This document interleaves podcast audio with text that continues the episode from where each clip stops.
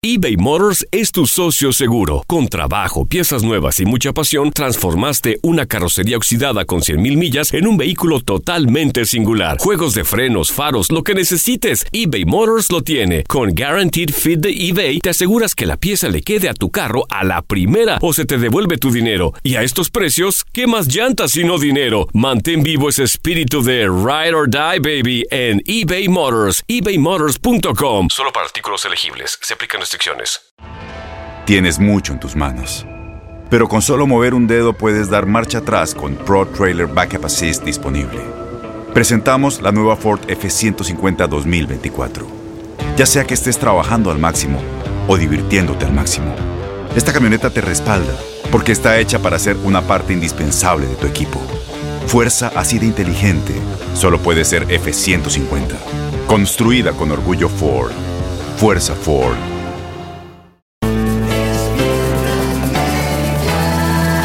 Bienvenidos al podcast con los mejores momentos de Despierta América. Tu show diario de entretenimiento, noticias, entrevistas, consejos útiles y más. Este es el show que le pone alegría, esperanza y buenas vibras a tu día.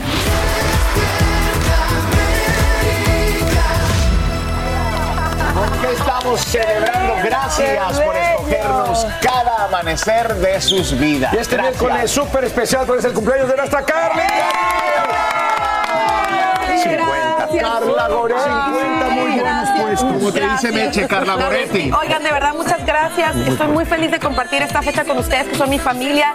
Son unas de mis muchas bendiciones. Los quiero muchísimo. ¿Cuántas A arrugas? ustedes y a los de la producción, a todos. ¿Cuántas arrugas te hemos Pues, son sacado? 46 años y más arrugas todavía, pero muy feliz, muy satisfecha como he vivido mi vida y agradecida con Dios por un año más. Muy bien, Carlita. Hoy lo vamos a celebrar. Hoy Claro vamos que a sí, te celebrar. celebramos por todo Pastelito, lo alto. te traemos te un- adoramos, Perdón, te queremos mucho. yo más. Cuando Raúl quite su... Sí. Te puedes tardar otras dos horas y media y sentarte. Yo tratando de hablarle. Vamos a dar noticias y vas a seguir tratando de sentarte. Te queremos mucho y queremos que este día sea muy especial para ti y también eres una bendición para todos nosotros. Pero bueno, vamos a seguir con el programa. Vamos con todo. Exactamente, y hay mucho que comentar esta mañana. Les tenemos muchas sorpresas a Carlita, pero antes vamos con las noticias, ¿verdad, Sacha? Claro que sí, pendientes, mi querida Carla. Y quiero contarles que esta mañana llegan sorprendentes imágenes sobre la recaptura de Casey White, el recluso que escapó de una cárcel junto a la oficial de prisiones Vicky White. El sospechoso de asesinato comparece en corte en horas de la noche y ahora enfrenta nuevos cargos. Además, los videos revelan el trágico final de la mujer y los preocupantes hallazgos que hace la policía en el auto que ocupaba la pareja. El Angélica González nos los muestra. Casey White amanece de nuevo en una celda de la cárcel de Alabama luego de ser recapturado tras 11 días de una búsqueda frenética. Nuevas imágenes de la cámara corporal de un oficial muestran el momento en que Vicky White era sacada del vehículo en el que ambos viajaban con una herida en la cabeza.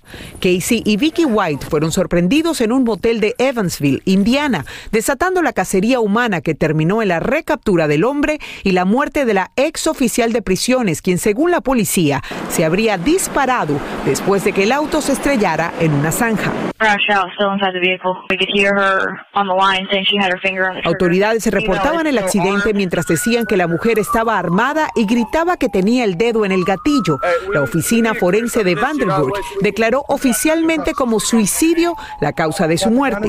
La policía muestra el momento en que Casey White es capturado y pedía que ayudaran a su esposa, aunque los oficiales informan que no estaban casados. Lo que sí estaban era preparados para enfrentarse a la policía. En el auto encontraron varias armas listas para disparar. De hecho, Casey White habría dicho que dispararía para repeler a los policías. El accidente evitó que lo hiciera. La recaptura se dio gracias a que alguien avistó el auto en el cual ambos viajaban estacionado en un motel que habían pagado por 14 días. Ahora averiguan si alguien los ayudó a registrarse en vista de que ninguno tenía documentos. En el auto también encontraron varias pelucas y miles de dólares que se cree eran parte de los 90 mil que ella había retirado antes de escapar. They had about $29,000 left over. Le quedaban unos 29 mil, allí están las fotos, informaba la policía. Según la investigación preliminar, Vicky White fue el cerebro de la fuga, valiéndose de su experiencia, planificó todos los detalles hasta concretarla. Autoridades creen que por eso se quitó la vida. I think uh, Vicky White was probably Creo que Vicky White probablemente temía enfrentarse a su familia y amigos después de lo que había hecho, dice este jefe de policía. Casey White será acusado por fuga en primer grado, sumado al delito de asesinato capital al que ya se enfrentaba por la muerte de otra mujer. Y bien amigos, fíjense ustedes de esta contradicción. Vicky White iba a recibir en una semana el premio a empleada del año. Ahora sus compañeros solo se preguntan si esta mujer realmente estaba consciente de lo que hizo al ayudar a un peligroso reo a escapar, pues su muerte solo deja un montón de preguntas que tal vez amigos nunca tengan respuesta. Sigo con ustedes. Y, y muchos nos preguntamos también cuál habrá sido su sentimiento de de soledad, ¿no? Para llegar a esto. y además habrá que ver la investigación cuando lo entrevisten a esta persona, a ver qué tanto hicieron durante, cómo pues antes. O sea, él va a decir exactamente toda esta historia, cómo se originó, ¿no? Ojalá que lo diga. Pero lo que sí tenemos, estamos todos de acuerdo es que es una historia digna de una película. Sí. Una historia digna de una película. Bueno, seguimos con más, por supuesto. Mire esto, esta tarde el Senado efectúa una de sus votaciones más importantes en décadas para codificar el derecho al aborto en una ley federal. Esto ante la amenaza de que la Corte Suprema revoque el fallo Roe contra Wade, que garantiza dicha protección. La propuesta enfrenta duros obstáculos porque los demócratas no tienen 60 votos necesarios. Por eso el líder de la mayoría, Chuck Schumer, advierte a los republicanos que deben decidir entre proteger a las mujeres o echar por tierra los derechos de estas. ¿Y cuándo bajarán los precios? Bueno, según expertos, la respuesta nos la daría el reporte mensual de inflación que se publica esta mañana. La cifra se da a conocer justo cuando el precio promedio de la gasolina alcanza un máximo histórico. El presidente Biden asegura que puede bajar los costos, pero sus críticos lo dudan. Edwin Pitti nos explica por qué en vivo desde Washington, D.C. Adelante, Edwin, buen día. ¿Qué tal Carla? Buenos días, un gusto saludarte. A pesar de la crisis económica que está causando el alto porcentaje de la inflación que reposa sobre un 8.5%, el presidente Joe Biden salió a culpar a dos puntos. El primero es la crisis económica que trajo consigo la pandemia por el coronavirus y el segundo es la invasión a Ucrania por parte de Rusia. Pero a pesar de eso, los republicanos ya lo están criticando por evadir responsabilidades. Aquí parte de lo que dijo Biden. I want every American to know that I'm taking inflation uh, very seriously, and it's my top domestic priority. Carla, hoy amanecemos con un precio récord por el galón de gasolina a 4 dólares con 40 centavos y el plan del mandatario, según lo que dijo en la Casa Blanca, es continuar liberando por los próximos seis meses un millón de barriles de petróleo al día para disminuir el precio del combustible. Ahora, con respecto al alto precio de los alimentos, él le pide al Congreso que tome acción para darle de alguna forma apoyo a los productores nacionales, mejorar los problemas con la cadena de suministro y de esa forma ver una rebaja en el precio de la comida. Pero como dije anteriormente, las críticas por parte de los republicanos no se hicieron esperar, entre ellos el senador republicano por la Florida, Rick Scott, quien le dijo al mandatario que realmente no presentó ni una propuesta que sea nueva y también lo acusó de mentir y sobre todo lo culpa de toda la problemática que actualmente se ve en la Bolsa de Valores de los Estados Unidos. Carla. Ahora, Edwin, como mencionamos, hoy sale este reporte sobre la inflación. ¿Qué se espera en él? Bueno, ese reporte lo publica Carla, la Oficina de Estadísticas del Buró del Departamento de Trabajo y es muy importante porque se espera que la nueva inflación durante el mes de abril sea del 8.1%, una disminución muy pequeña comparada con marzo que fue de 8.5%, pero el problema es que ni los expertos ni el presidente Joe Biden se atreven a decir cuándo los precios van a empezar a bajar e incluso están diciendo que antes que bajen se espera que aumenten un poco más y permanezcan así por varios meses. Vuelvo contigo, Carla. Qué locura lo que nos espera, Edwin. Te agradecemos por tu informe en vivo desde la capital del país. En horas de la noche, la Cámara Baja vota a favor de un nuevo paquete de ayuda para Ucrania. Hablamos de 40 mil millones de dólares adicionales. La medida pasa ahora al Senado, que según el líder de la mayoría, el demócrata Chuck Schumer actuará sobre ella rápidamente. Sabemos que el mandatario Biden retiró su petición de combatir el dinero para Ucrania con otra solicitud de fondos adicionales en respuesta al COVID-19 con objetivo de facilitar la aprobación de ese dinero para el país en guerra. Y mire, mi amigo Tom Brady, ah, haciendo de las suyas. Dice que aún tiene asuntos pendientes con los Tampa Bay Buccaneers. Ahí no hay problema. Pero si un día se llega a retirar de manera definitiva, porque ya lo ha intentado, no definitivo, si planea dejar el fútbol americano, el estelar mariscal de campo acaba de firmar ya un contrato por 10 años y 375 millones de dólares como analista principal de la cadena Fox Sports. Comentar desde la cabina de transmisión sería mucho más lucrativo para Brady, quien como jugador no ganaría más de 333 millones en 23 temporadas. O sea, va a ganar más como analista en 10 años que en 23 años como jugador de fútbol Y aquí te va lo siguiente. Caramba. No sería trabajando a tiempo completo tampoco. No, no, es Y increíble. Marcaría un hito porque se convertiría en, bueno, en el presentador de deportes mejor, pagado. en la historia. Sí. Al igual que el mejor pagado en el americano. O sea, este tiene absolutamente de todo Tom Brady. Nació con estrella. Condenadote. Y de estrellas nos vamos a otra que, que está de, de conejillo, está, de conejillo. bien. ¿Será conejo malo? Como. Y no de conejillo de, de conejillo de India. No, señor. No, de Playboy. Estamos hablando de Cristian Nodal, señores. Él impacta al posar para esta famosa revista. Y bueno, miren, miren la portada, que sexy. El cantante mexicano se convirtió en la portada del mes de mayo de la revista del conejito en Nueva Zelanda. Así es, en esta revista Playboy Nodal tuvo una, diríamos, atrevida sesión de fotografías junto a la modelo Natalie López, con la que compartió imágenes, pues, bien chenchualonas, ¿verdad? Exactamente. El Playboy mexicano que se, que se internacionaliza. Así lo ponen en el titular en esta revista. Son seis fotos más la portada que Nodal compartió en sus redes sociales. En algunas de las imágenes, el ex prometido de Belinda posó con la modelo que aparece en lencería. Pero hay que también explicar algo. Nodal no es el único que ha posado para esta publicación. Por ejemplo, estamos bien, bien, bien. Bad Bunny hace- exactamente. Bad Bunny hace algunos meses también apareció en las páginas de esta famosa revista. Está Está bien caliente, está bien trending, pero ¿estará hot el estado del tiempo? ¿Caliente o frío, mi Roma?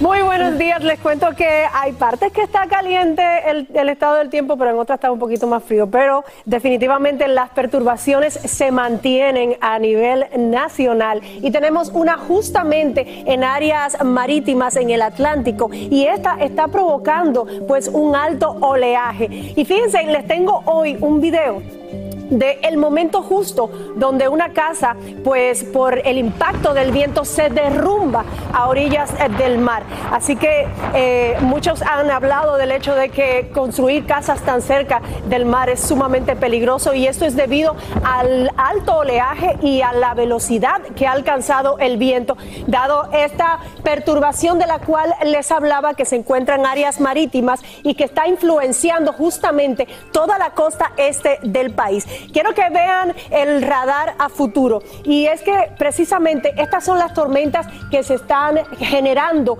en áreas marítimas y que vienen acompañadas de fuerte viento, pero fíjense en la circulación que llevan estas tormentas. Y tengo les hice una gráfica para que lo vieran más claramente la velocidad y la dirección que lleva el viento alrededor de esta baja presión que es justamente la que está dominando esta perturbación. Mientras más al centro de la nación tenemos una alta presión que está frenando esta baja presión que no, no se mueve. Esta que tenemos aquí es prácticamente estacionaria, o sea, se ha tomado su tiempo eh, posicionándose en esta parte de, de la zona de pronóstico. Y el viento, pues, será, pues, definitivamente protagonista en estos días. Luego les voy a contar cómo ustedes pueden liberarse de corrientes de resaca que pueden ser una de las dificultades que encuentran en las playas. Tienes mucho en tus manos. Pero con solo mover un dedo puedes dar marcha atrás con Pro Trailer Backup Assist disponible. Presentamos la nueva Ford F150 2024. Ya sea que estés trabajando al máximo o divirtiéndote al máximo, esta camioneta te respalda porque está hecha para ser una parte indispensable de tu equipo. Fuerza así de inteligente solo puede ser F150. Construida con orgullo Ford. Fuerza Ford. When something happens to your car, you might say,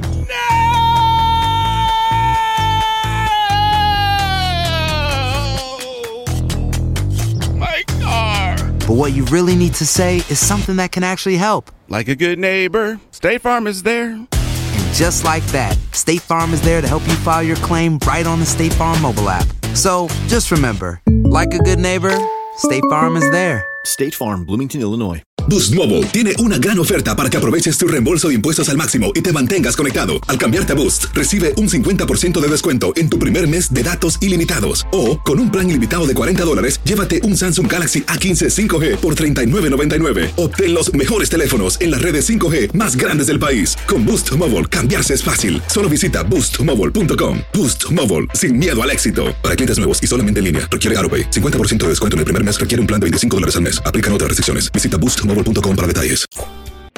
Alegra tu día y mantente informado con lo mejor de Despierta América. Agua no hay. La sequía en California empeora y en las últimas horas ya dan a conocer las reglas puntuales que se activarán a partir del primero de junio para enfrentar esta crisis. El problema es que entre los condados no se ponen de acuerdo sobre la cantidad de agua que deben usar. Nos vamos en vivo hasta Los Ángeles con Socorro Cruz, quien nos dice por qué esta escasez también afecta al resto del país. Socorro, muy buenos días. Te escuchamos. Hola, ¿qué tal, Sashita? Muy buenos días. Bueno, mira estos preciosos árboles verdes porque posiblemente en el futuro estén secos. Tristemente, los californianos no han hecho caso a las llamadas de emergencia para la conservación del agua y en lugar de disminuir el consumo, pues aumentó tristemente, Sasha, en un 19% en marzo en comparación con el año pasado. La sequía es histórica a tal grado que el Senado de California pues ya aprobó un proyecto de ley para limitar el uso de agua en interiores. En este momento, el estándar del Estado para el uso diario por persona es de 55 galones. Esta cifra, Sasha, ya bajó. La nueva ley recién aprobada exige que se usen solamente 42 galones por persona en los próximos años. En algunos condados, como Sonoma, pues están implementando la fase 4, en donde redujeron el consumo del agua en un 56%. Y bueno, están solo estas restricciones de agua, estas son las más severas en toda la historia del Estado. Y como lo decías, a partir del primero de julio, millones de californianos del sur tendrán que acatar las órdenes de las agencias locales de agua de reducir el uso del suministro del proyecto estatal en un 35%. Vamos a escuchar qué dice el alcalde Garcetti. We're three years into a major drought, and the first three months of this year were the driest ever recorded in California. Y bueno, Sasha Garcetti es uno de los más optimistas en cuanto a la restricción del agua, mientras que en otras ciudades y en otros condados están aplicando la fase 5. Él dice que en Los Ángeles, bueno, podrían seguir con la fase 2 y que las personas puedan seguir regando sus jardines dos veces a la semana, no más de ocho minutos. Y bueno, sí te quiero decir que con otro ejemplo de esta emergencia, te comento que el lago Mead, que abastece a siete estados, entre ellos obviamente California, pues se ha evaporado impresionantemente a niveles que caen 170 pies en solo 20 años. Sashita preocupante y además lo que se ha descubierto ahí, como hemos informado en Despierta América. Socorro, sabemos que estas medidas entran en vigor el primero de junio, pero ¿qué pasará con aquellas personas que no las cumplan? ¿Qué podrían hacer autoridades del Departamento de Agua y Energía en su contra? Sí, mira, si los alcaldes no toman acción, bueno, el Departamento de Agua y Electricidad ha dicho que comenzarán a hacer patrullajes e inclusive contratarán a más personal para cubrir todas las áreas y a quien sorprendan desperdiciando el vital líquido, primero les darán una advertencia, después serán multas que podrían llevarlos a, a los usuarios pues a las cortes. Por supuesto, también lo verán en los recibos cuando les toque pagar el agua. Soy Socorro Cruz, vuelvo contigo. A prepararse desde ahora, Socorro. Qué compleja situación. Te agradecemos por brindarnos estos nuevos detalles en vivo desde Los Ángeles. Y te cuento, humillada, así se siente una mamá que narra la desagradable experiencia que vive en el aeropuerto precisamente de Los Ángeles. Emily Calandrelli, presentadora de televisión, cuenta que por primera vez viajaba sin su bebé de 10 semanas de nacido. Su plan era extraerse leche materna antes de un vuelo de 5 horas, pero fue detenida por agentes del transporte porque las bolsitas de hielo para conservar la leche no estaban congeladas. Este es su testimonio. Said if my child were with me that it wouldn't be a problem he asked me multiple times well where is the baby where's the child and I explained to him that the child was at home and it made me feel like I was being a criminal. And I was like, I I'm just trying to be a mom and work at the same time. En ese momento ella explica que su petición de hablar con una agente femenina fue negada, por lo que sintió vergüenza de explicarle a uniformados varones sobre el riesgo que corre una mujer de sufrir una dolorosa infección si no amamanta cada cierto tiempo, ya sea con su bebé o con la ayuda de una máquina. Y a esta hora llueven las reacciones luego que el expresidente de Honduras, Juan Orlando Hernández, se declarara inocente de acusaciones de narcotráfico en su primera presentación en corte en Nueva York. También llama la atención que abogados del exmandatario quieran llamar al notorio capo de la droga Joaquín El Chapo Guzmán al estrado como uno de los testigos de la defensa, así como al exmandatario Trump y también el expresidente Obama. Y tan pronto como a finales de este mismo año tendrías una alternativa menos costosa para suscribirte a Netflix. Es que la plataforma introduciría un plan más barato y subsidiado por publicidad, destinado a usuarios que estarían considerando cancelar el servicio. Como te contamos aquí en Despierta América, la empresa de entretenimiento perdió 200 mil suscriptores en los primeros tres meses del año y vio desplomarse sus acciones por primera vez en una década.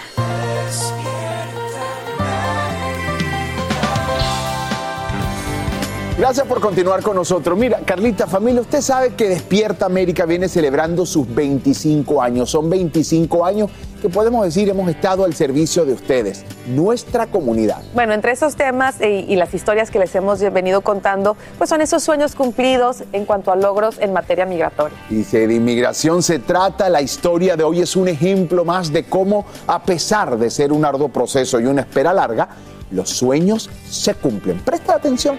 Mi nombre es Joel Alcántara, soy del estado de Puebla. Tengo aproximadamente, va a ser 36 años que llegué a este país. Cuénteme, ¿qué lo motivó a venir a los Estados Unidos? Venir a trabajar para poder ayudar a mis papás y de esa manera pues a salir adelante y, y me vine con esa ilusión de llegar aquí. Pues han pasado 36 años que sigo aquí luchando día con día, aunque pues se han presentado muchos obstáculos en ocasiones por no tener los, los, documentos en regla, entonces ya sea por un trabajo, ya sea por cualquier otra cosa que se necesita, pero más que nada el año pasado mis padres estuvieron enfermos. ¿Cuál es ese gran sueño que usted tiene? Yo quisiera abrazarlos, decirles lo mucho que significan para mí, ver cuáles son sus necesidades y ayudarlos en todo lo que más pueda mientras Dios me los deje.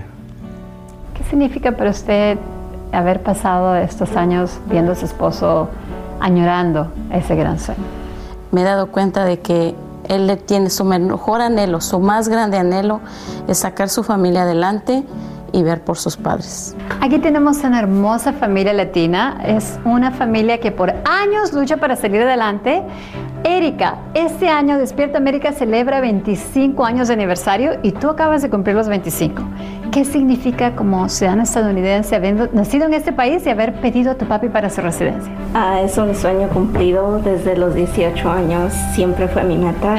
Señor Joel, muchas personas tienen hijos nacidos acá, pero lo que usted también tenía es que abril 30 del 2001 su patrón registró una petición laboral. Sí, él firmó la petición laboral y por eso es que estamos aquí. La 245I tiene como requisito que se registró evidencia que vive acá desde diciembre 21 del 2000 o antes y por eso con una petición de su hija se pudo pedir la residencia. Erika, es tu cumpleaños. Yo acá veo, miren, veo una futura psicóloga, veo una futura, no, psicóloga aquí, ¿tú vas a ser? De pharmacy tech. Ella va a ser una técnica de farmacia, ¿no? Y acá tenemos al oficial de policía. Miren en esta foto tan hermosa, señor. Todas las familias pueden ver esta foto. Yo quiero que teniendo esta foto aquí, tú tomes algo que puedes encontrar aquí y se lo des a tu papá, por favor. ¿Qué le vas a dar?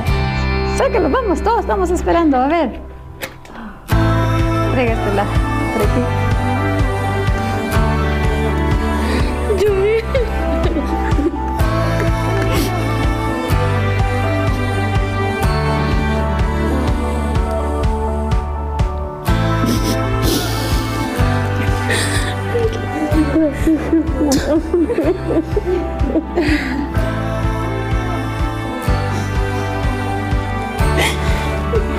¿Cómo se siente, señor Joel?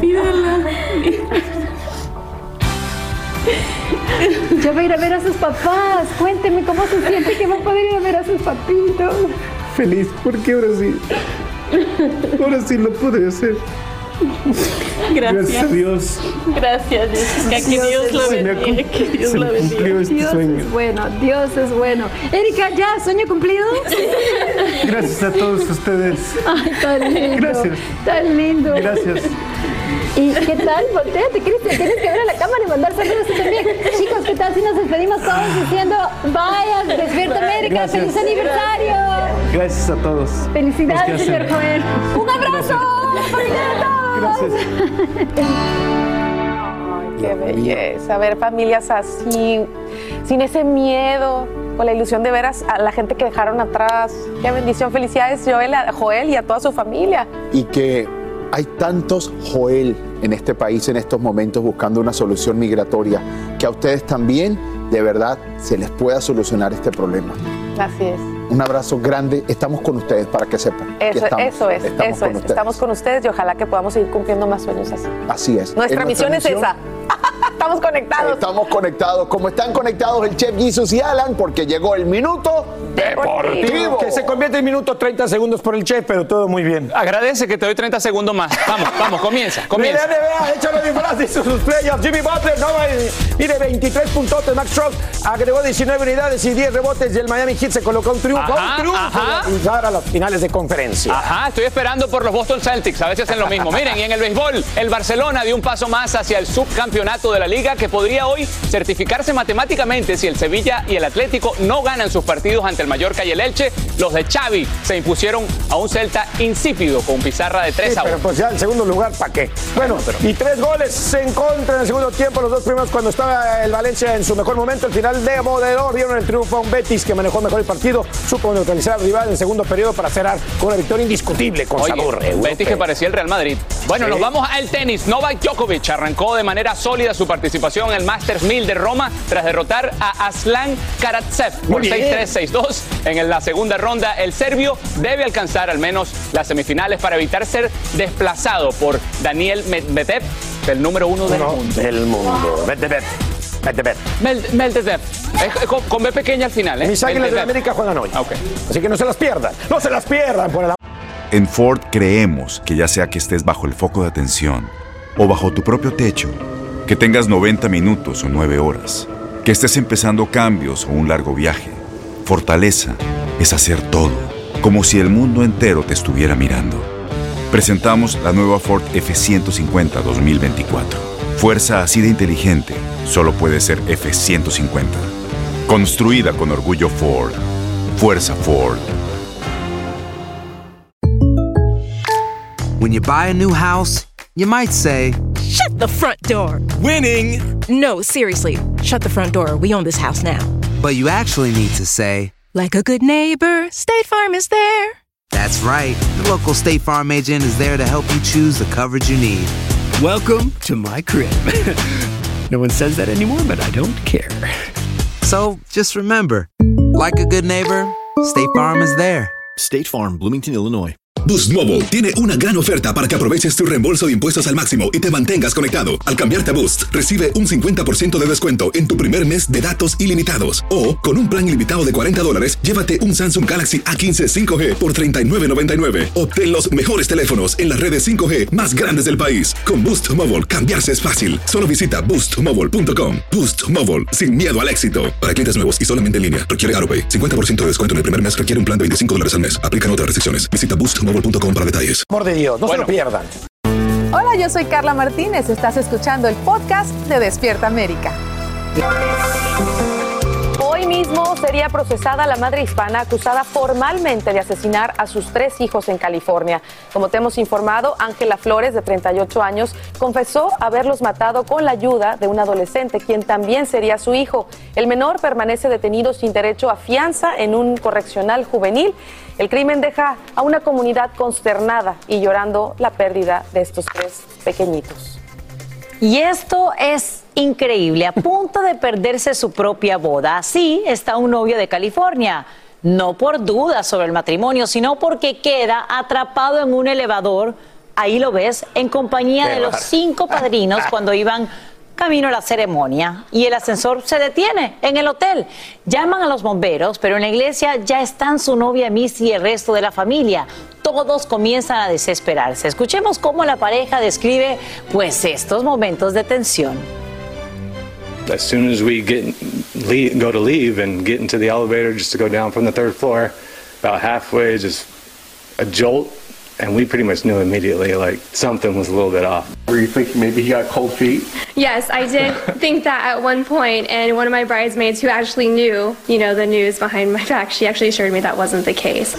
Ay, por fortuna estaba en compañía de los padrinos y estuvieron pues ahí atrapados más de una hora en el elevador, permitiendo que hasta después Misty y Brandon pudieran jurarse amor eterno.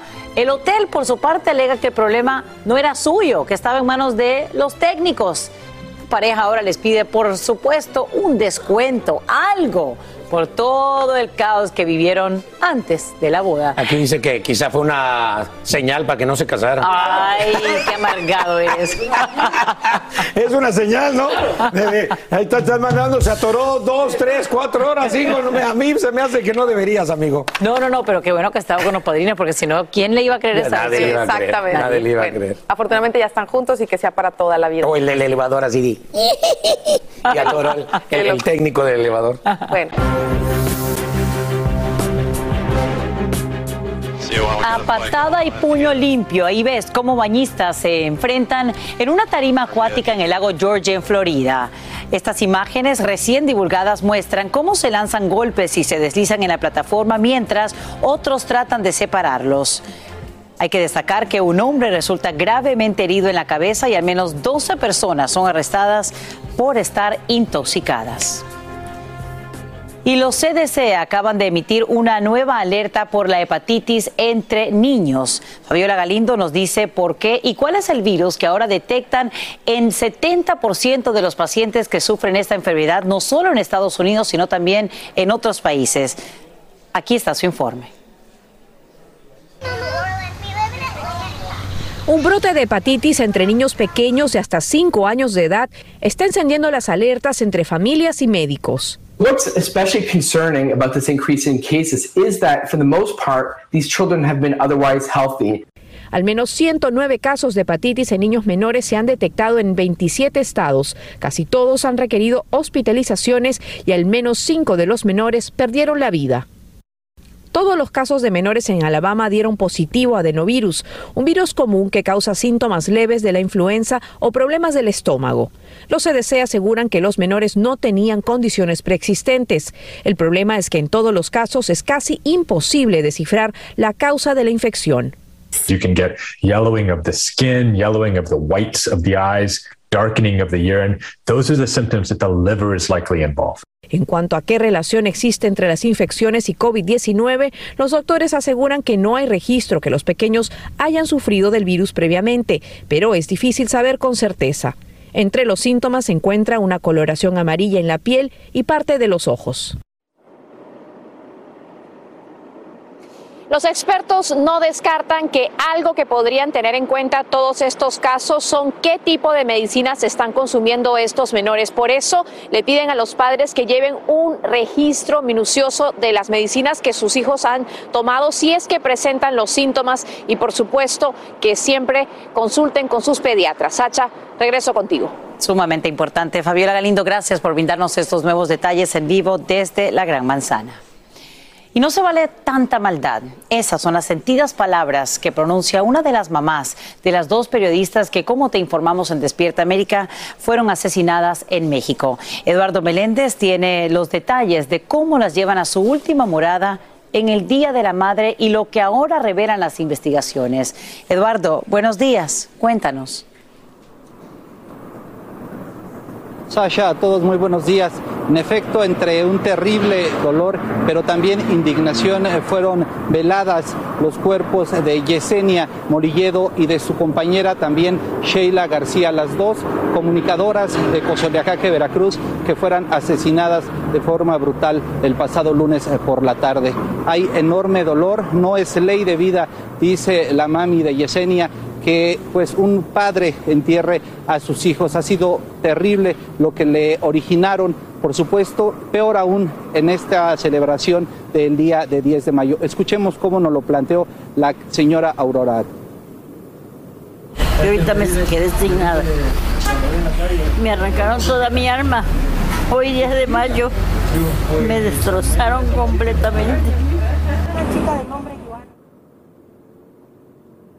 Sasha, familia, colegas, pero también la sociedad en general están exigiendo que se dé con el paradero de los criminales. Así lo prometió pues ya el gobernador del estado de Veracruz, Cuitláhuac, pero también el presidente Andrés Manuel López Obrador, quien desde ayer dio a conocer que se ha enviado a un equipo especial para que ayude a las investigaciones y den con eh, estos criminales que asesinaron a los compañeros periodistas, que bueno, se convirtieron en el número 10 y 11 asesinados en lo que va de este año. Han pasado ya más de 24 horas y no hay resultado, por eso la indignación de los comunicadores en todo el país. Sasha y eh, la indignación, impotencia y el gran dolor para sus familias.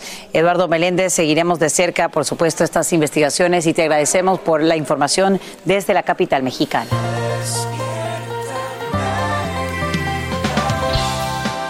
Y te pregunto, ¿escuchas tu música favorita en un iPod? Pues tal vez sea el momento de que busques alternativas, porque Apple dejará de fabricarlos 22 años después de que revolucionaran la industria musical en todo el planeta.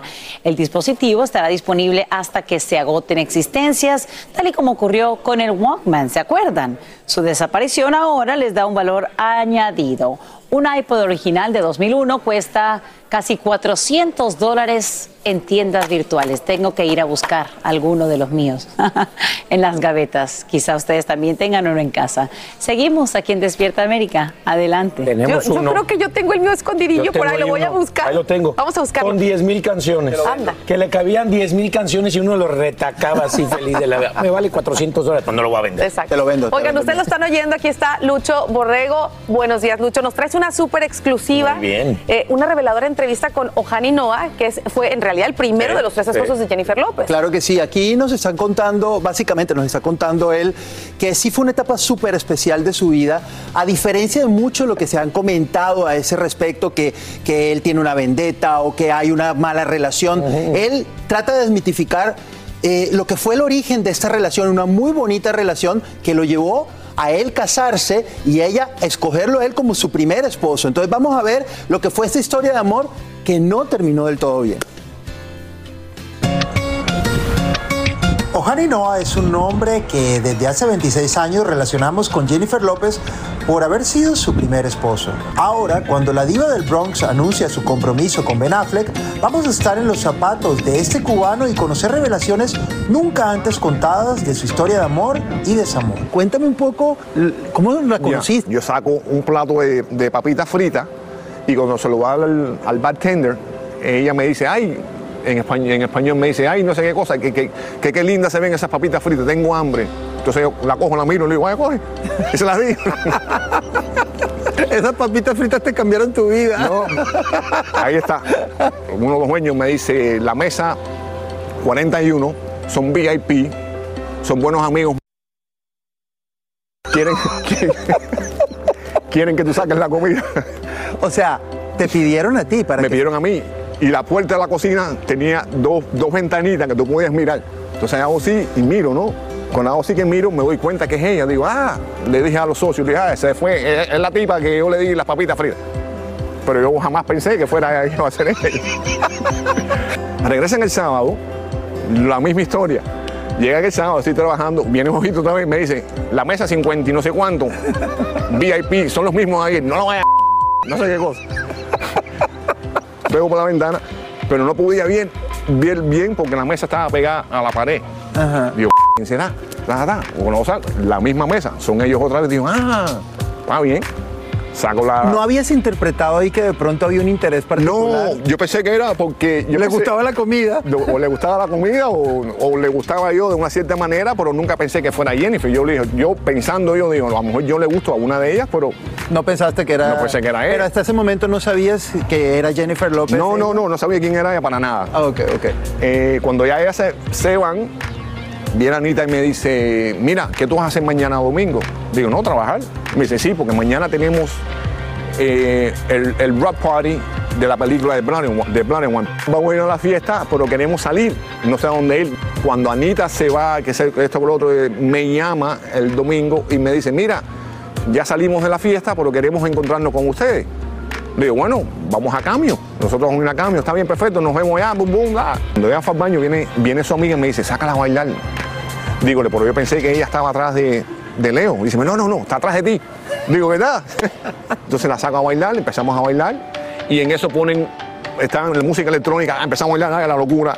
Y ponen después una música suave. Cuando ponen una música suave, dije, ah, esta es la mía. Cuando ella empezó a hablar con ella, empezamos a hablar suavecito. Y tú sabes que suavecito pueden pasar muchas cosas. Yo le doy un beso. Y cuando le doy un beso, ella me respondió. Y la volví a besar. Y nos besamos, qué sé yo, pum, pum. Me dice ella, me tengo que ir. Digo, ¿cómo que te tienes que ir? Dice, sí, me tengo que ir, mañana me voy porque vivo en Los Ángeles. Dígole, ah, yo pensé que tú vivías en Hialeah. Le digo, te cambiamos los números. Yo no tenía celular, lo único que tenía era un, un beeper. No sé si te acuerdas del beeper. ¿Estamos hablando de qué año? ¿96? Estamos hablando del 90. No, no, no. Nosotros nos casamos, nosotros empezamos a salir en el 96. Estuvimos, en, eh, estuvimos, eh, ahí fue donde empezó los viajes. Estuvimos en los viajes en 96, 97, 98, bueno, hasta el 99. La relación duró cuatro años. El día siguiente me llama ella y me dice, quiero pasar a despedirme. Dígole, ok, también no hay problema. Con los cinco minutos siento la puerta. Cuando yo miro por el huequito es ella, digo, Ave María. Llegó a tu casa. Llegó a la casa y cuando ella entró, nos, nos empezamos a hablar, dice, no, me tengo que ir, pero quise despedirme, quise dejarte saber que me encantó conocerte, que esto, que lo otro, quiero seguir la relación. Digo, bueno, dale, está bien, no hay problema. Se regresó a Los Ángeles y cuando se regresa a Los Ángeles, desde ese momento, eran llamadas telefónicas y así fue cuando empezó el romance. Y así, Ohani dejó su trabajo y vida en Miami poniendo sus sueños en puntos suspensivos para acompañar a la mujer que amaba en lo que fue la explosión de la carrera de la diva del Bronx. Cuando le daban los ataques de ansiedad, cuando le daban los ataques de que no podía, que sí podía, cuando la grabación de Selena, todas esas cosas que ¿Tú fueron estuviste al grabaciones. lado de ella cuando hizo Selena?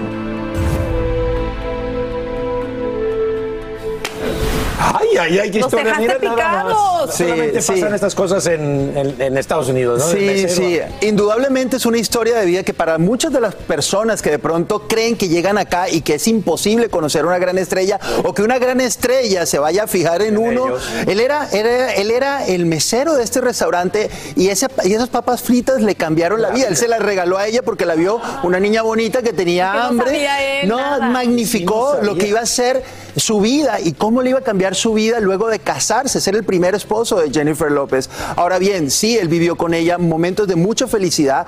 Eh, en, le- en el capítulo que vamos a ver mañana, Mañana, la segunda parte. en la segunda parte nos va a contar lo que fue el matrimonio, cómo fue la explosión de la carrera de Jennifer López, porque él lo vivió, porque todos sabemos que Jennifer López, aunque estaba haciendo carrera en Hollywood, en su carrera, digamos, a nivel internacional y la bomba de Jennifer. López explota con Selena. Él la acompañó a Él le ella. tocó. Le tocó vivir ataques de ansiedad y de inseguridad. Ella no sabía de pronto si ella iba a ser esa estrella que el público esperaba. Así que muy importante, muy importante lo que vamos a ver. Y también el desamor. Pues mañana estaremos En Ford creemos que ya sea que estés bajo el foco de atención o bajo tu propio techo, que tengas 90 minutos o 9 horas, que estés empezando cambios o un largo viaje, fortaleza es hacer todo, como si el mundo entero te estuviera mirando. Presentamos la nueva Ford F150 2024. Fuerza así de inteligente solo puede ser F150. Construida con orgullo Ford. Fuerza Ford. When you buy a new house, you might say, Shut the front door. Winning. No, seriously. Shut the front door. We own this house now. but you actually need to say, Like a good neighbor, State Farm is there. That's right. The local State Farm agent is there to help you choose the coverage you need. Welcome to my crib. no one says that anymore, but I don't care. So just remember, like a good neighbor, State Farm is there. State Farm, Bloomington, Illinois. Boost Mobile tiene una gran oferta para que aproveches tu reembolso de impuestos al máximo y te mantengas conectado. Al cambiarte a Boost, recibe un 50% de descuento en tu primer mes de datos ilimitados. O, con un plan ilimitado de 40 dólares, llévate un Samsung Galaxy A15 5G por $39.99. Obtén los mejores teléfonos en las redes 5G más grandes del país. Con Boost Mobile, cambiarse es fácil. Solo visita boostmobile.com. Boost Mobile, sin miedo al éxito. Para clientes nuevos y solamente en línea, requiere AroPay. 50% de descuento en el primer mes requiere un plan de 25 dólares al mes. Aplican otras restricciones. Visita boostmobile.com para detalles. Bien, gracias Lucho. Muchas gracias. Este es el show que le pone alegría, esperanza y buenas vibras a tu día. Mantente informado con lo mejor de Despierta América. A continuación, escucharás información práctica para mejorar tu vida, variados reportajes de farándula y actualidad. La inflación se reduce levemente durante el mes de abril y baja al 8.3% en los últimos 12 meses. Esa es la noticia alentadora que recibimos al darse a conocer este informe del gobierno del que te hemos hablado esta mañana. Es decir, los precios siguen subiendo, pero a un ritmo más lento. Estos datos además sugieren que el pico de la inflación habría quedado atrás, tal y como adelantan algunos economistas. Y escuchen, en plena luna de miel asesinan a un fiscal que se, especia- se especializaba en la lucha contra el crimen organizado. Fue baleado por sicarios poco después de que su esposa anunciara que estaba embarazada. Y en vivo desde Bogotá, Colombia, Yesid Vaquero nos dice cómo se produce el crimen en una playa, cuáles serían los móviles y qué revelan hoy los investigadores. Yesid, cuéntanos. Así es, ¿qué tal? Buenos días, saludos desde Bogotá. Se llamaba Marcelo Pecci, 45 años de edad y como ustedes lo dicen, era fiscal especializado en crimen organizado y narcotráfico. Murió por tiros eh, de bala en una playa en una pequeña isla que se llama Barú y queda muy cerca a Cartagena, en donde estaba pasando su luna de miel. Se había casado hace 10 días con una periodista llamada Claudia Aguilera. Los sicarios eh, llegaron por el mar y fue ella misma quien se encargó de confirmar su muerte. Una lancha y se acercaron y le dispararon. ¿Falleció su esposo allí? Sí, falleció.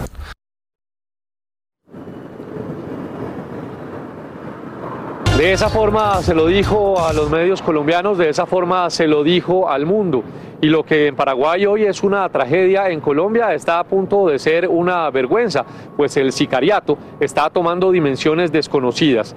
Cuando ella dice lanchas, los testigos dicen que fueron jet ski, motos acuáticas, que tomaron estos sicarios alquilándolas en algún lugar turístico, aproximándose en ellas hasta la playa de Barú para llegar y allí ultimar al fiscal eh, paraguayo. Esto en Paraguay no es una noticia que se dé todos los días. En Colombia lamentablemente estamos más acostumbrados. La Fiscalía de Colombia había estado días antes en Paraguay hablando los dos fiscales y el presidente de Paraguay junto con el presidente de Colombia también habían tenido contactos. El presidente de Colombia lo expresó en su cuenta de Twitter diciendo que lamentaba lo que había sucedido y esto dijo el presidente de Paraguay. Es muy doloroso, muy duro. He conversado con el presidente Iván Duque por teléfono. Eh, me- se comprometió conmigo para darnos todo nuestro apoyo para resolver el caso, para buscar a, a los responsables. Eh, también he conversado con el gobierno americano con respecto a eso, quienes también a través de Colombia van a apoyar. Y bueno, y ahora me voy a visitar a la fiscala general. Esa fiscal precisamente adelantó que ya hay personal de Paraguay en Colombia, llegó esta mañana, así como llegaron también el FBI y la DEA. Se ofrecen 500 mil dólares aproximadamente de recompensa y hasta ahora comienzan las investigaciones. Información que generamos desde Bogotá, Colombia. Regresamos con ustedes. Muy buenos días. Yesid Vaquero, te agradecemos por brindarnos estos nuevos detalles que eh, difícil para ella, recién casada, embarazada. Y también pues pone por supuesto a dos países de Sudamérica en una situación Conflicto. bastante difícil. Qué duro, qué, qué duro. Miren, a esta hora continúan los esfuerzos por conocer la verdad en torno a la muerte de la joven Devani Escobar en, Nueva, en Nuevo León, México. Ahora autoridades se enfocan en el área del restaurante del hotel en el que apareció su cuerpo. El padre del estudiante acudió al sitio al enterarse de una nueva inspección y exige justicia. Escuchemos. Fue María Fernanda, fue Devani, ahora Yolanda. ¿Quién más sigue? No se vale. Que ya acaben con esta, con estos feminicidios, que ya acaben con esta maldad. No se vale que tengan a todas nuestras hijas secuestradas. golpeadas y matadas. La clave estaría en un video captado por una cámara de vigilancia en la que se observa la imagen de un hombre abordando un automóvil. En principio pensaron que se trataba de Devani, pero ya investigadores determinan que se trata de una figura masculina. Y por primera vez, esta te va a gustar, a Sacha le encanta todo esto. Por primera vez en décadas, un panel de la Cámara Baja celebra una audiencia pública sobre fenómenos aéreos no identificados. Los asistentes escuchan en directo la opinión de expertos y líderes de la comunidad de inteligencia, quienes evalúan casi, mira, 150 informes relacionados con ovnis desde el 2004. Pero el misterio continúa porque al terminar la sesión, legisladores se reúnen a puerta cerrada para discutir un programa que acaba de crear el Pentágono. ¿Qué se habrán dicho? Y hoy es el Día Nacional de los Trabajadores del Tercer Turno. Sí, ustedes que laboran toda la noche y madrugada para mantener las empresas funcionando. Hablamos de enfermeros y doctores que quedan de guardia en hospitales para cuidarnos también, de policías, bomberos y guardias de seguridad. Créanme que nosotros entendemos lo difícil que puede resultar levantarse a trabajar cuando el resto sigue durmiendo. Aquí lo hacemos para informarles con toda la responsabilidad y el compromiso, así que levanten su café porque hoy brindamos por todos ustedes trabajadores noctámbulos, Salud. madrugadores, aquellos que también se encargan de la limpieza de los edificios, hoteles. Salud por todos Hay ustedes. personas que nunca se ven cotidianamente, pero están ahí dándole y macheteando. Saludcita. Felicidades. Salud. Muchas bendiciones Los para todos queremos. Parte de nuestra campaña Univisionarios, te traemos hoy la historia de Nora Sandy. Así es, ella ha cuidado de más de 2.000 niños refugiados, así que vamos a ver lo que nos preparó Teresa Rodríguez. Adelante.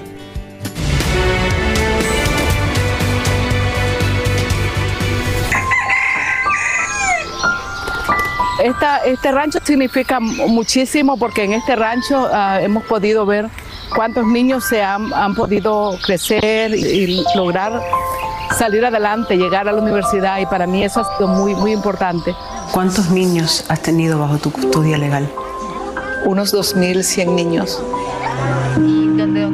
Niños con padres deportados o que viven bajo la incertidumbre de una separación abrupta, dolor que Nora Sándigo entiende profundamente. Nací en un pueblo precioso, pintoresco de Nicaragua. Los sandinistas llegaron, comenzó la guerra civil y ahí fue donde vino mis momentos más difíciles de mi existencia, puesto que tuve que salir de mi país, dejar mi familia. A los 16 años llegó a Miami, Florida, donde se convirtió en activista a favor de los inmigrantes.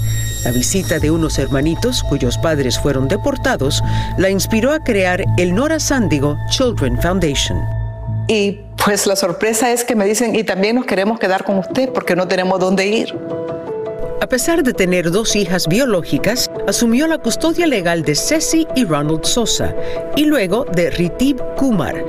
Los tres vivieron con ella hasta convertirse en adultos. Era una situación, uf, es fuerte, eh, pero cuando te llega otro y otro, de pronto te das cuenta de que Dios va acomodando las cosas y a medida que van llegando niños, también ha llegado voluntarios. Hay casi 400 niños que son los que tienen carencias enormes. Con ellos estamos lidiando de vivienda, alimentación, educación, salud y con la parte más importante que es la, la parte afectiva, la parte emocional, la falta de, de un abrazo, de, de un te quiero. Muchos te llaman la Gran Madre. ¿Qué sientes? En el nombre de Dios que siempre pueda honrar esa, ese calificativo y que sigan confiando y que sepan que aquí estoy para, para servir. Llegó el momento para que los doctores respondan todas tus dudas. A continuación, escucha a los doctores con toda la información que necesitas para que tú y tu familia tengan una vida saludable. Gracias por seguir con nosotros. Miren, todos hemos pasado por momentos difíciles en la vida, como la pérdida de un ser querido, una ruptura amorosa, un despido o una enfermedad. Situaciones adversas que pueden causar gran estrés, ansiedad y muchísima tristeza. Pero, ¿cómo se superan? ¿Cómo podemos sacarle el lado positivo a esas crisis? Para hablar del tema, invitamos a Lourdes del Río, nuestra compañera corresponsal de Noticiero Univisión, en vivo desde Miami, Florida, a quien le damos los buenos días. Y aquí con nosotros, Francisco Vázquez, autor de El valor de las adversidades. Aquí está su libro. Y a nuestro querido doctor Juan. Bienvenidos a los tres. Gracias por acompañarnos. Buenos días, Lourdes. Eh, como siempre, es un placer saludarte porque tienes la mejor de las actitudes independientemente de lo que estás viviendo.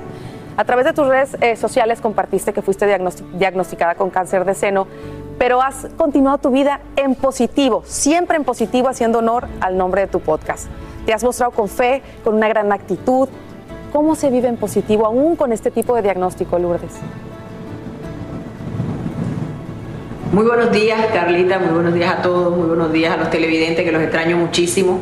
Bueno, te cuento que se vive en positivo con la enfermedad como se vivía antes de la enfermedad. Eso es como un bache en el camino, como digo yo, y la importancia de vivir en positivo y de tener fe es que no es que no te va a pasar nada malo, sino que cuando te pasa, tú tienes las herramientas para superarlo, para enfrentarlo, y es lo que estoy haciendo yo. Estoy rodeada de ángeles, mi positivismo sigue a prueba de balas, rezo, medito y estoy convencida de que esto que está dentro de mí, que no me pertenece, que pronto van a sacar, no va a definirme, ni va a definir mi vida, ni va a definir la persona que soy la que me quiero convertir también en este proceso de evolución. Ahora, incluso aseguras que esto, así lo llamas tú, es un reto, llegó para fortalecerte, para hacerte mejor ser humano. ¿Cómo es que transformas esa situación de salud eh, en aprendizaje? ¿Qué has, aprendido? Bueno, es que yo creo que tenemos que hacernos responsables de las cosas que nos pasan y a veces estas enfermedades son una llamada de atención a que le demos más importancia a algunas cosas, a que seamos eso, mejores seres humanos. Y yo me he concentrado en, número uno, aceptar eh, los designios de Dios como vienen, porque Él sabe por qué hace las cosas. Y no te voy a decir que no tengo momentos tristes, no te voy a decir que no lloro de vez en cuando, pero en realidad te podría decir sinceramente mirándote a los ojos que son los menos.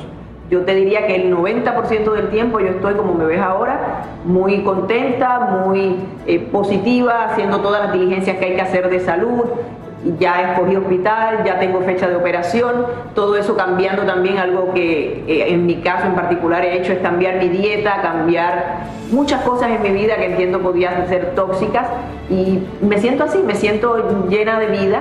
Hoy me, mientras me maquillaba, me, yo no me había maquillado de hecho desde que todo esto pasó porque en realidad no he estado yendo al aire eh, así, ¿no? Y, hoy mientras me maquillaba decía, wow, ¿sabes qué? No me vas a definir Mr. C, como le llamo yo a esa persona o a esa, esa cosa que tengo dentro de mí que no me pertenece. No me vas a definir, esta soy yo, Lourdes del Río, la corresponsal, la positiva, y, así voy a seguir, eso, eso no va a cambiar. Quiero compartir algo aquí con Despierta América que otras personas no saben, o la mayoría de la gente no sabe, que es que además del cáncer del seno, me encontraron, ahora está cubiertito así por respeto al público, pues me maquillé. Eh, tengo una cosita acá que resultó que también dio positivo a cáncer, pero vamos a manejarlo también. Luego que terminemos con una cosa, vamos con la otra y seguimos hacia adelante, no nos para nadie. Tú que estás allá afuera y te está pasando algo similar o le está pasando a algún familiar, yo quiero convertirme en tu espejo, que tú veas que sí se puede y que el positivismo tiene definitivamente la fe que, que regir tu vida. Claro que se puede y se contagia, Lourdes. Carla, Carla algo rapidito que voy a decir eh, para que la gente entienda, porque yo he visto que muchas personas mal, eh, malinterpretan esto. El positivismo de Lourdes me consta que Lourdes no simplemente dice todo va a estar bien, no me va a pasar nada y se queda sentada el positivismo de Lourdes realmente consta también de un proceso exhausto de entender, de leer cuál es su condición, de ver cuáles son las diferentes oportunidades de tratamiento, de tratar de escoger la mejor. O sea, no es un positivismo vacío. Es con acción. Es con acción, con entendimiento y, y realmente eso es extremadamente importante, que la gente no piense que es decir, todo va a estar bien y ya. Claro, y me, voy a sentar. Claro. Francisco, eh, tú eres el autor de este libro, El valor de las adversidades. ¿De dónde nace este libro? Antes del nacimiento del libro, quiero enviarle un beso a Lourdes, enviarle eh, todo mi, mi apoyo, mi corazón y me haces recordar tanto a la fe de mi esposa, me haces recordar tanto como mi esposa, y creo que es uno de los consejos más valiosos que podemos ver en, tu historia, como mi esposa ató a su fe y a sus seres queridos el positivismo, que la motivaba día tras día con la lucha que ella en ese momento llevó y enfrentando a Mr. C, como tú le llamas. Y como bien dijo el doctor Juan, no es un asunto de positivismo y fe y me siento a esperar, no, positivismo, positivismo y fe y accionar. Y de verdad te felicito y gracias por atreverte a contar tu historia. Estamos también muy orgullosos de, de- de esa energía tan, Sí, tan hermosa sí. que siempre muestra. Ahora, te decía que en tu caso sacas este libro porque también has enfrentado adversidades. ¿Qué lecciones te han? ¿Qué lecciones te ha dejado todo lo que has tenido que vivir? ¿Qué te ha ayudado a salir adelante? Mira, realmente me ha motivado a levantarme todos los días con un propósito.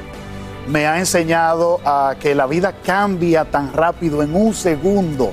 Me ha enseñado a valorar cada momento.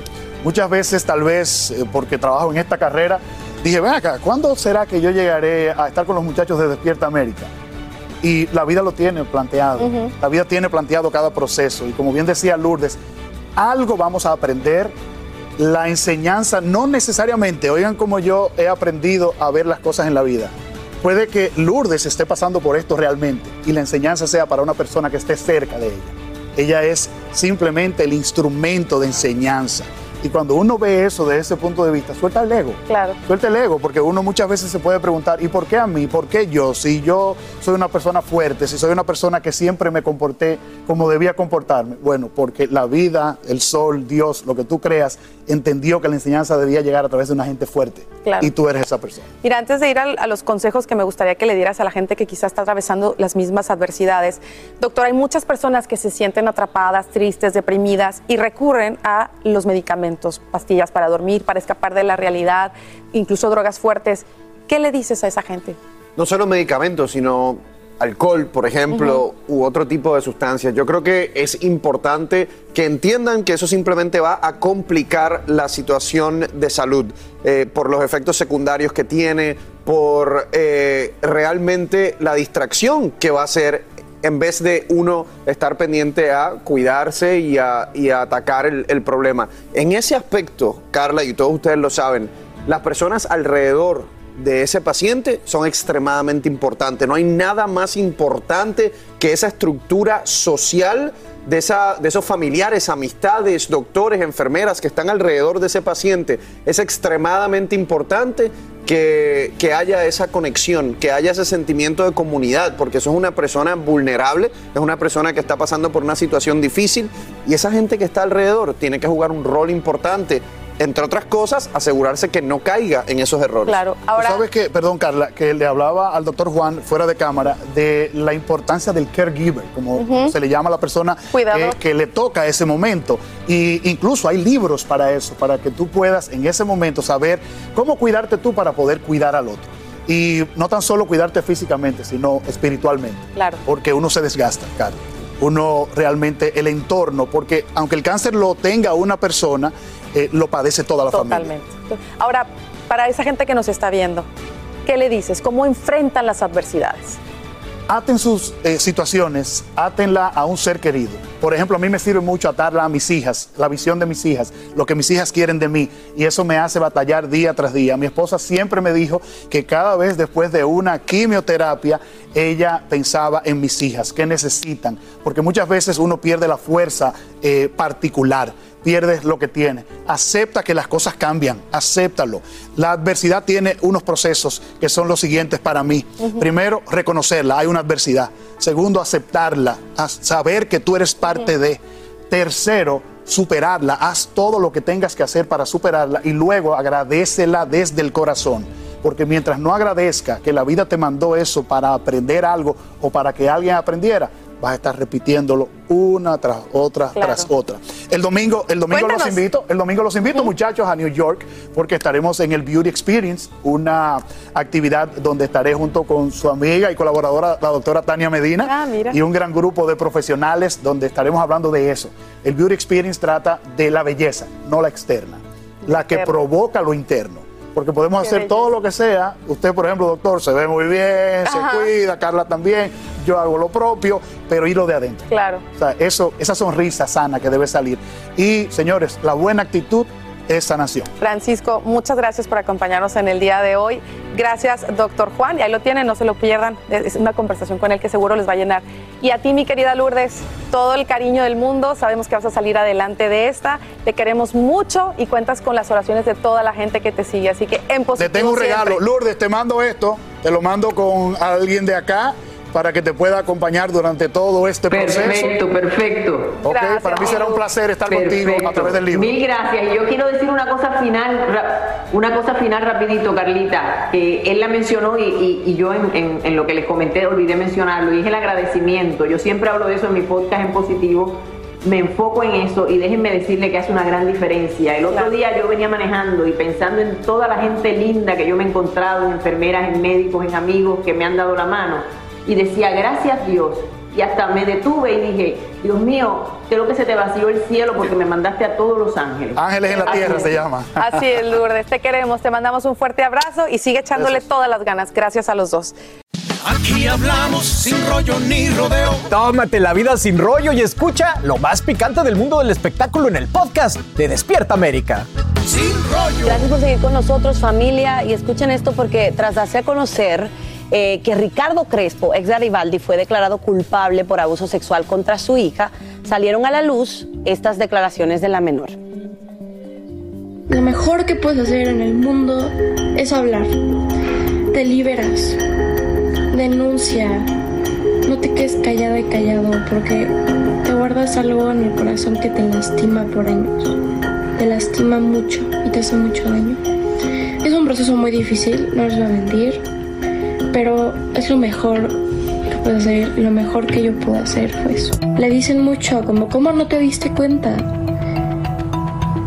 ¿Cómo la dejaba sola con él? Era mi papá. Era una persona en la que ella confiaba. Que la única persona culpable es la persona que le hizo daño a la otra. Bueno, un caso que nos conmocionó a todos y que nos pone a pensar cómo reconocer si nuestros hijos son víctimas de abuso sexual, cuáles son esas señales de alerta, cómo ayudarlos.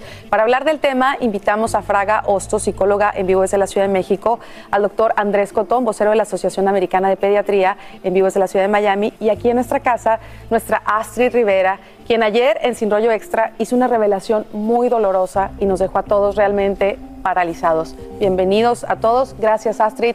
Antes de empezar a conversar, vamos a escuchar lo que tú declaraste el día de ayer. Mira, yo Muy creo duro. que una de las cosas más importantes en casos como este es que si tu hija te dice una cosa como esa, tú siempre le creas. ¿Y por qué te emocionas, Eh? Porque cuando yo tenía siete años, yo pasé por una situación similar con un tío de mi mamá. Y aunque ella me creyó, ya no pudo hacer nada. ¿Por qué? Por no romper una familia. Y yo lamentablemente tengo 38 años, pero viví 37 hasta el año pasado, esperando un perdón de mi mamá, que sí llegó. Llegó y llegó a tiempo.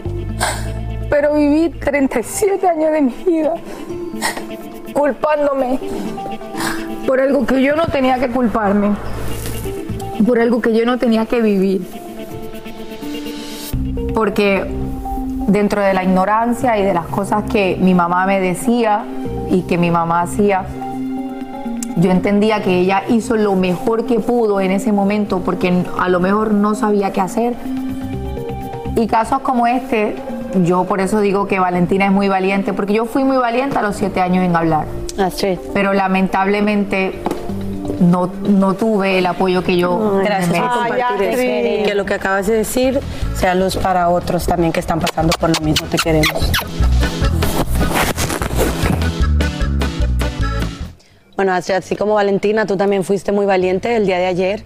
eh, abriste tu corazón y vimos lo difícil que fue y ahora pues queremos preguntarte por qué decidiste contarlo, decirlo al aire 20 años después que esto había pasado.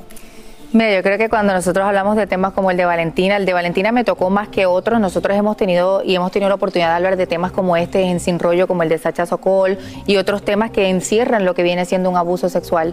Pero yo entiendo que yo me, ya me sentía preparada, llevo un año eh, eh, con ayuda, llevo un año sanándome.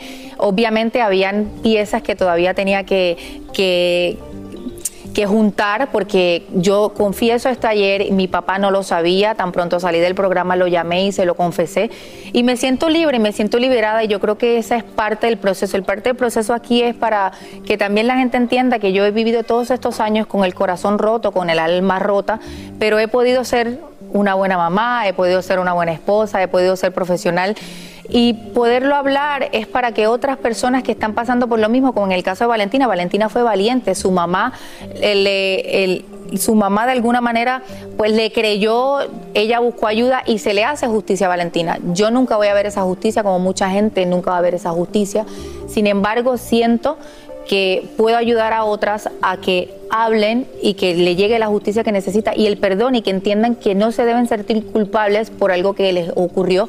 En mi caso, cuando yo tenía 7, 8 años, era muy pequeña. Claro, y, es- y esa muy era mi- pregunta. O sea, una niña de siete años, yo creo que no entiende ni lo que está pasando en ese momento. Sucede esto, tenía siete años. ¿A- a- ¿Qué pensaste y a quién fue a la primera persona a quien se lo contaste? ¿Reaccionaste en el momento de lo que estaba sucediendo? Es que fueron varias veces. Yo me acuerdo que mi mamá me llevaba a esta casa a que me cuidaran porque es familiar de ella, es, es parte de. Y yo me comencé a sentir incómoda y yo decía, pero yo creo que estas cosas no están bien, yo creo que esto, esto como que no me está funcionando, ¿qué es lo que está pasando? Y era bien difícil. Y cuando yo un día en mi casa le dije, mami, yo no quiero ir para allá porque me está pasando tal cosa. Y yo verdaderamente hoy, abiertamente y, siempre se lo he dicho, yo tengo una relación con mi mamá muy buena. Eh, Dios ha sido muy bueno que me ha permitido y me permitió durante todos estos años amarla incondicionalmente, perdonarla aunque no me había pedido perdón. Ella, yo no la voy a culpar, no siento que debo culparla. Ella hizo lo mejor que ella pudo. Y yo lo único que quiero hoy día es seguir sanando y ser la mejor versión de Astrid para mis hijos. Tengo tres hijos, eh, es- tengo una familia hermosa que Dios me regaló y eso es lo único que yo quiero. Astrid, ¿cómo, Esta persona, antes de, perdón, mi Fran, eh, ayer yo te escuché cuando hablabas y decías que te- tu mamá no hizo mucho porque le daba miedo deshacer a la familia. Y creo que ese es el error que mucha gente comete. Total. La persona que te lastimó, ¿está viva todavía? Sí. ¿Y Sí. sigue siendo parte del núcleo familiar? No sigue siendo parte del núcleo, núcleo familiar porque la persona se mudó a otro país. Es una persona que en este momento tiene que tener como unos casi 80 años. Estamos hablando de un anciano eh, comparado a cuando yo tenía 7, me llevaba muchos años. Eh, entonces, pues yo intento como que no. Esa parte es complicada y difícil, pero ya yo, yo dije, ¿sabes qué? Yo tengo otra familia y, mi- y yo ahora tengo que ser un poquito egoísta en ese sentido. Y sí, puede ser que pierda familiares, puede ser que hay gente que me diga, ah, no, lo nunca debiste haber hablado, pero yo estoy aquí para sanar y eso es lo más importante. ¿Cómo, ¿Cómo te afectó eso a ti, a la niña, al adolescente, a la mujer que está sentada aquí con nosotros ahora? Mira, eso afecta a uno de un montón de formas. O sea, yo creo que yo dejé de hacer muchas cosas, yo dejé de ir a lugares, yo dejé de vestirme de una forma para que no me miraran. Yo sentía que la gente, que la gente, si me, si- que me iba a pasar algo, eh, las inseguridades que se crean, el no hacer cosas porque, bueno, yo no voy a ir para tal lugar. Yo me encerré también, era una, una niña como que solitaria y aislada. Imagínate, uno con 7, 8 años caminando por la vida con el corazón roto, pero bueno, Dios estuvo ahí siempre. Y estás aquí para ayudar a otros, para que no pasen por lo mismo. Doctora eh, Fraga, em, ¿cómo hacemos? ¿Cómo nos damos cuenta que nuestro hijo, nuestra hija está siendo víctima de abuso y sobre todo cuando pensamos que está en buenas manos porque es un familiar? El 60% muchas veces de los agresores están cercanos a nuestro entorno social, a nuestro entorno familiar. Por eso hay que tener mucho cuidado. Y hay ciertos factores que nos pueden ayudar a identificar si tu hijo o tu hija está siendo abusada sexualmente. Uno de los factores emocionales muy vistos es que los niños o las niñas se vuelven muy retraídos, se vuelven inclusive, se aíslan o se vuelven también agresivos. Entonces, estos son factores que nos pueden detonar que algo está sucediendo en su entorno. Hay que, hay que identificar igual cómo está su sueño, cómo está la situación escolar, si está teniendo algún tipo de problemas en la escuela. Hay inclusive también regresiones en su conducta cuando empiezan a orinar en la cama. Hay que nosotros identificar también observar mucho como padres cómo está su cuerpo, si hay algunos moretones raros, si hay algunos pellizcos, todo este tipo de cosas o hasta infecciones en genitales pueden ser detonantes de que están abusando a nuestros hijos. Es importante también que ellos empiezan a rechazar ciertas personas o ciertos lugares a donde antes les gustaba ir, ya no les gusta ir, en donde inclusive Doctora, la vamos a interrumpir brevemente, vamos a ir un mensaje de nuestras afiliadas, pero queremos que continúe dándonos todas estas señales que nos van a poner en alerta y también escuchar al doctor Cotón. Regresamos después de esta breve pausa. Estamos en todas las redes sociales. Síguenos en Twitter, Facebook e Instagram. Mantente informado y revive tus segmentos favoritos en despiertaamerica.com, el app de Univision y nuestra página de YouTube. Estamos de regreso, doctora. Eh, continúe, por favor, danos esas señales de alerta. Sí, este, este tipo de señales son muy vistas porque los niños se empiezan a volver diferentes en su forma de ser, cuando inclusive tienen más información de la sexualidad que a lo mejor muchas veces a su edad no está apropiado. Hay niños que empiezan a hacer dibujos siempre remarcando mucho la zona sexual. Entonces estos son algunos focos rojos que nos pueden detonar que algo no está bien. Siempre les comento a los padres de familia que hay que fomentar una cultura de educación sexual a los hijos, que no es malo hablar de la sexualidad, obviamente apropiado a su edad, para que así empecemos a generar un ambiente de confianza y nuestros hijos se sientan con la confianza y la apertura de que van a ser escuchados y no juzgados siempre hay que escuchar más que preguntar. Entonces, y también observen, observen mucho. La parte eh, corporal habla mucho también. Cuando el niño no quiere, inclusive se empieza a vestir como con cosas muy holgadas, eh, sobre todo en las mujeres, o hay hombres que igual no les gusta que vean su cuerpo. Entonces, todo este tipo de factores nos pueden detonar que hay algún tipo de abuso. Ahora, estamos hablando de, ciertas señales, ¿no? A nivel de conducta, pero doctor Cotón, como pediatra, también hay señales físicas que nos pueden decir que nuestro hijo o nuestra niña puede estar eh, siendo abusado. ¿Cuáles serían? Hola Carla, ¿cómo está? Bueno, escuchaba atentamente todo lo que decían. Como dijo la doctora, digamos, más que todo en la parte, que la parte física pasa más que todo por la parte emocional. Porque un chico que es abusado, eh, bueno, Astrid fue a los siete, pero nosotros lamentablemente tenemos casi todos los días eh, chicos que son abusados y los vemos, y a veces son de cuatro años o cinco años, y generalmente la parte física o el examen físico no es tan llamativo.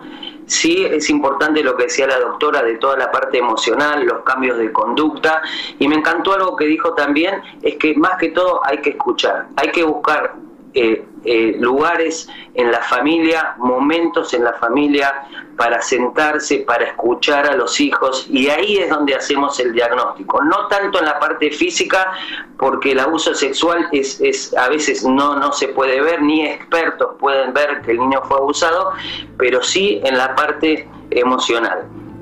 ¿Y cómo lo hacemos? Escuchando, escuchando a nuestros hijos. Nuestros hijos hablan y lo más importante es escuchar eso, tener un signo de alerta y consultar rápido. Escuché también el segmento anterior, eh, los chicos cuando son abusados no mienten. Si los niños dicen algo, 100% hay que creerle. y después de uno le cree y tiene que ir al pediatra, porque el pediatra muchas veces, a veces uno cree que solo va para darle las vacunas, para pesarlo y para medirlo a ver cómo está creciendo. Pero el pediatra es muy importante en la intervención en estos casos. Si usted, señora o señor, sabe que su hijo está siente o piensa, va al pediatra. El pediatra tiene miles de herramientas para ayudarlo. Así es. Y, y, bueno, y en lo que mencionaba doctor Cotón, menciona la parte emocional y yo quiero aprovechar para preguntarle a Astrid precisamente, ¿qué te ayudó a ti a sanar? El amor. Eres muy valiente y sabes que cuentas con el amor. De tu familia. Sabes que tus compañeros te queremos mucho. Y estoy segura que tu historia, tu testimonio, Astrid, va a ayudar a algún niño o alguna niña que en algún momento se está sintiendo como tú te sentiste. Gracias, doctores, por acompañarnos. Y aquí nos tienes. Gracias. Gracias. Así termina el episodio de hoy del podcast de Despierta América. Síguenos en Euforia, compártelo con otros, públicalo en redes sociales y déjanos una reseña. Como siempre, gracias por escucharnos.